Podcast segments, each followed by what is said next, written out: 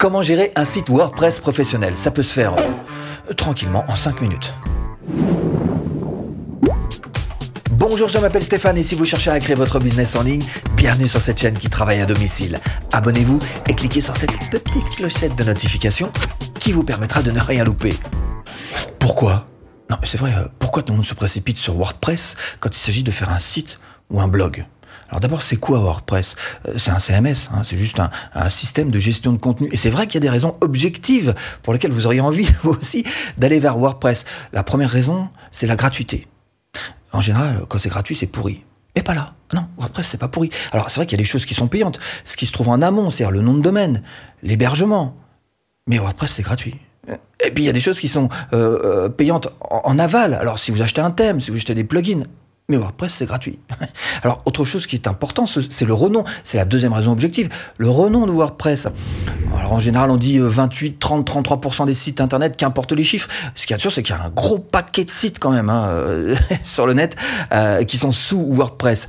Troisième raison, bah, c'est tout simplement la facilité d'utilisation. WordPress en lui-même, c'est extrêmement facile. Ce sera facilité par le thème que vous allez choisir évidemment, mais WordPress en, lui-même, pour tous les utilisateurs, c'est très accessible. Quatrième raison objective, évidemment, pour aller vers du WordPress, c'est la popularité. Et cette popularité, ça vous permet de trouver des prestataires de services si vous avez un problème ou quoi, ou vous avez besoin d'aide tout simplement, des prestataires de services, et comme il y a beaucoup de concurrence, à des prix très intéressants. Alors dans cette vidéo, je vais pas vous prendre la tête avec tout ce qui est technique et choses comme ça. Si vraiment vous voulez aller plus loin sur la technique, je vous renvoie vers euh, l'article de blog qui a exactement le même nom que cette vidéo. Vous pourrez pousser un petit peu plus loin. Là, on va juste s'intéresser aux grandes lignes et on va aussi faire en sorte que vous ayez les connaissances générales qui vous servent en fait à savoir quoi faire opter pour WordPress, une bonne idée. WordPress, c'est un petit peu comme un cheval, hein, sur lequel vous allez devoir poser une selle, une selle de dressage, une selle d'obstacle, et évidemment cette selle, c'est le thème que vous allez choisir. Donc à vous de poser le bon thème. Là encore, quand vous posez une selle sur un cheval, vous allez pouvoir mettre un petit tapis entre les deux, hein, voilà, pour ça plus confortable hein, pour le cheval, ne pas le blesser.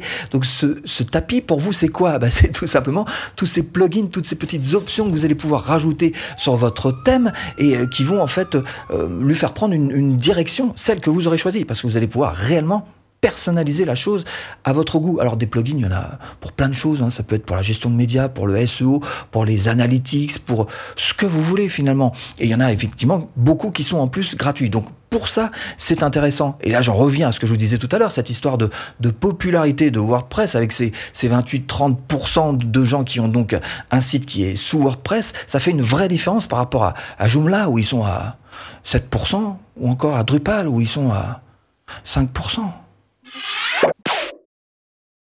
Alors peut-on se fier à WordPress pour ce qui est de la protection et de la gestion de vos données, les données qui sont sur votre site? J'ai envie de vous dire oui et non. Hmm. Alors oui, parce que c'est vrai que du coup, il existe plein de plugins qui vont, qui sont même pour certains gratuits d'ailleurs, qui vont vous aider à sécuriser votre site, à faire fonctionner votre site. Et non, parce que bah parce que c'est un petit peu comme euh, les PC et le Mac. Le fait qu'il y ait beaucoup plus de gens qui sont sur PC, vous avez aussi beaucoup plus de hackers qui euh, vont euh, officier sur PC parce que c'est moins intéressant pour eux d'aller sur, sur Mac. Alors pour WordPress, c'est le même principe. Comme il y a effectivement beaucoup de gens qui sont sur WordPress, ça intéresse un petit peu plus les hackers. Donc cette réponse, oui et non. Cela dit, qu'est-ce qu'il faut faire pour savoir gérer un petit peu tout ça? Bien choisir son hébergeur lors de l'installation, c'est juste la base. Alors un hébergeur, qu'est-ce que c'est? C'est, euh, disons, un endroit où vous allez pouvoir stocker vos fichiers, d'abord de, de, site, mais aussi la base de données. En gros, disons que c'est un gros super ordinateur qui est euh, quelque part sur Internet, qui lui est branché 24 heures sur 24 et qui va renvoyer donc les gens qui euh, veulent voir votre site vers ces fichiers qui sont stockés là. Hein, d'accord? Alors que votre ordinateur à vous, vous pouvez pas faire ça. Non, non, vous l'éteignez tous les soirs. C'est pas possible. donc voilà en gros l'image que je pourrais vous trouver pour ce qu'est un hébergeur. Alors évidemment, si vous commencez, si vous débutez, euh, ce que je vous recommande de faire, c'est de commencer par ce qu'on appelle un hébergement mutualisé. Qu'est-ce que c'est? C'est comme s'il y avait un, gros gâteau, que vous choisissez d'en prendre une part, mais que cette part, vous allez la partager avec plusieurs personnes, parce que ça vous fera moins cher, hein, évidemment. Donc ça fonctionne très très bien pour tous ceux qui débutent. Hébergement mutualisé. Et les trois critères sur lesquels vous allez choisir votre hébergement, Évidemment, le premier, c'est le prix, hein, on est d'accord là-dessus. Le deuxième, c'est les serveurs, la qualité des serveurs qu'ils ont à proposer. Et le troisième, auquel on pense peut-être un petit peu moins, c'est le support. Parce que c'est vrai que toute cette partie hébergement peut devenir un petit peu technique, un petit peu compliqué. Si vous ne maîtrisez pas l'anglais, je vous recommande vraiment d'aller vers eh ben, un hébergeur français, tout simplement parce que ça vous facilitera les choses pour, pour le support. Et de voir aussi un petit peu si ce support est réactif. Parce que j'assure que quand votre site est down, ça fout les boules. Deux, quand il s'agit de gérer la personnalisation de son WordPress, il faut savoir qu'il y a quelquefois des failles de sécurité dans le noyau même de WordPress. Cela dit, il existe une veille qui est tout à fait efficace pour ça ce qui n'est pas toujours le cas pour les thèmes et les plugins que vous allez choisir. Alors, je vous invite à rester vraiment sur, sur des, offres officielles de, de, WordPress, ça vous limitera un petit peu les, les, dégâts, ou alors de prendre carrément des offres qui soient, alors de thèmes par exemple payantes, et des offres qui soient tout à fait sérieuses, et ça va vous aider à, à limiter un petit peu les dégâts pour ce qui concerne donc euh, ces problèmes de sécurité. 3. Alors une fois que vous avez choisi l'hébergement, que vous avez vu un petit peu la personnalisation, bien évidemment, il y a le thème qui est super important. Et là, la première chose qu'on fait en général, eh ben, on se prend un thème gratuit. Alors, je dis tout de suite, un thème gratuit, c'est bien, euh, ça fait la blague, mais ça fait pas des miracles. Hein. Non. Alors, par contre, évidemment, vous allez pouvoir quand même malgré tout le personnaliser. Alors au niveau des graphismes, au niveau des logos, il va y avoir des templates, il va y avoir tout un tas de choses qui vont vous permettre de vous créer votre propre univers. Mais si votre projet est réellement sérieux, je vous invite vraiment à aller directement sur les thèmes payants. Alors en ce qui me concerne, j'ai fait comme tout le monde. J'ai commencé par un thème gratuit en me disant voilà, voilà, hein, voilà. Et à un moment, je me suis dit, ça va pas le faire cette histoire-là. Hein. Donc j'ai choisi un système payant, hein, pas cher, voilà, pas cher, pas cher. Mais non, ça fonctionne pas non plus. Il y a un moment, faut y aller. Quoi. Si vraiment votre projet est sérieux et si vous voulez faire quelque chose avec votre site, pas d'erreur, il va falloir trouver quelque chose de sérieux. Alors, un thème, avant tout, la première chose sur laquelle vous devez vous focaliser quand vous mettez un thème, c'est qu'il vous rapporte des, quelle que soit votre thématique, qu'il vous rapporte des, eh bien, des prospects. Hein. Un thème de nos jours sur un WordPress sert avant tout à collecter des adresses email. Et pour ça, eh bien, il y en a peu qui font vraiment très très bien le boulot. Alors, j'ai trouvé le mien, le thème parfait, enfin, je l'ai trouvé, et je vous mets là-dessous, si jamais vous voulez le rejoindre, n'hésitez pas. Euh, lien d'affiliation, d'accord? En tous les cas, j'en suis tout à fait euh, content et je ne recommanderais pas quelque chose dont je ne me sers pas. Le thème est primordial. Commencez par du gratuit si vous voulez, mais si votre projet est sérieux, gagnez du temps, tout un tas de mois de galères comme j'ai pu le faire, et aller directement à l'essentiel sur un thème payant mais qui va vous rapporter réellement ce que vous cherchez, du look et des prospects. Alors troisième clé, comment gérer la sécurité de son site WordPress? Alors évidemment, il va falloir que vous modifiez quelques autorisations, il va falloir peut-être interdire certains accès, il va falloir alors si vous voulez aller plus loin, fouiller dans votre petit fichier robot.txt. Euh, mettre aussi des plugins, comme je vous le disais, de sécurité. Il y en a certains qui vont carrément euh, sauver la vie. Hein. Donc oui, effectivement, il faut que vous vous intéressiez un petit peu à, votre machine d'une manière générale. Alors cela dit, si vous voulez vraiment rester euh, dans les fondamentaux très rudimentaires, si vous êtes un blogueur qui ne publiez pas, au moins, au minimum, allez-y euh, une fois par mois. Hein. Vous regardez un petit peu vos extensions, vous mettez à jour tous ces plugins donc qui ne le sont pas. Votre thème aussi, vous le mettez à jour. Vous retirez toutes ces extensions qui sont désactivées, qui sont là mais qui servent à rien. Voilà, vous retirez. Il faut avoir donc que des extensions qui soient activées euh, dans euh, ce tableau donc des extensions. Et évidemment, vous allez chercher à être le plus minimaliste possible sur tous ces plugins qui sont autant de portes d'entrée. Donc vous retirez euh, tous ces plugins qui vous servent qu'une fois de temps en temps ou un petit peu à rien. Vous savez que c'est pas voilà. Soyez minimaliste sur votre tableau des extensions.